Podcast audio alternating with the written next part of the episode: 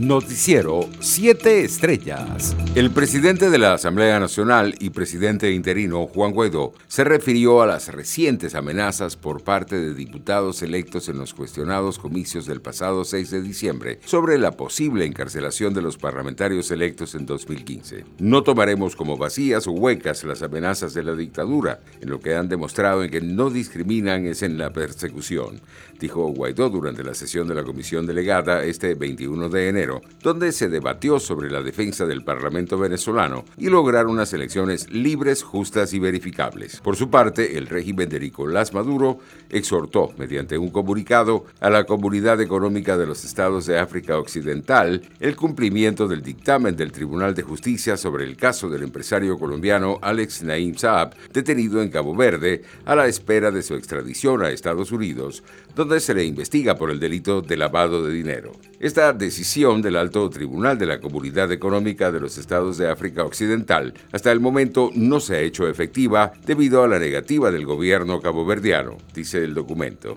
En otras noticias, un asesor del presidente de Paraguay defendió ante el Congreso su papel en una reunión con un emisario de Guaidó. Durante la interpelación no vinculante, Juan Ernesto Villamayor insistió en que se reunió en Asunción el 11 de noviembre de 2019 con Javier Troconis, el comisionado del gobierno encargado de Venezuela para la recuperación de los activos de nuestro país en el extranjero, fue exploratoria y de cara a la posibilidad de un acuerdo sobre la deuda de la paraguaya Petropar a la venezolana PDVSA. Internacionales. Ecuador comienza este jueves la vacunación contra la COVID-19 con la aplicación de dosis en el Hospital Pablo Arturo Suárez del norte de Quito después de que el país recibiera la primera remesa de Pfizer. De forma paralela, el ministro de Salud Pública Juan Carlos Ceballos presidirá el acto oficial del comienzo de la vacunación desde la ciudad costera de Guayaquil, donde administrará las primeras vacunas. Por su parte, el alcalde de Río de Janeiro, Eduardo Páez, anunció este jueves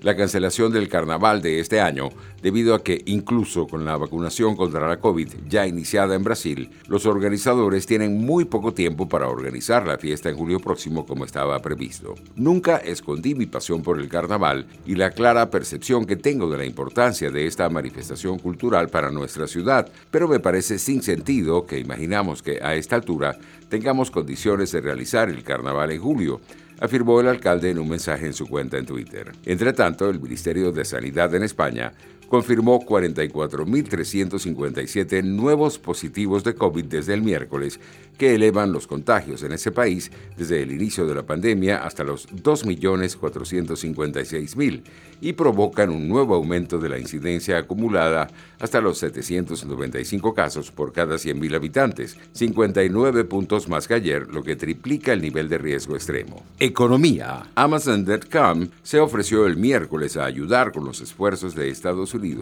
relacionados con la vacuna COVID-19, según una carta dirigida al presidente Joe Biden vista por la agencia Reuters.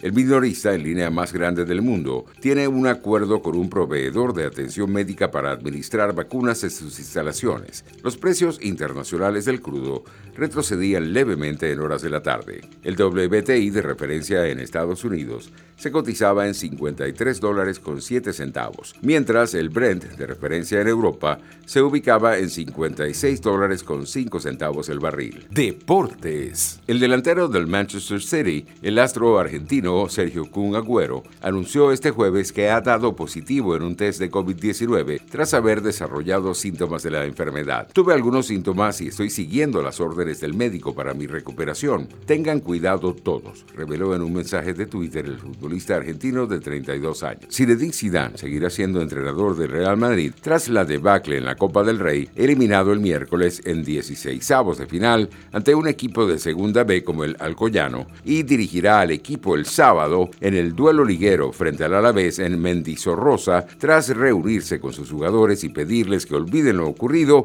y se centren en remontar en la liga.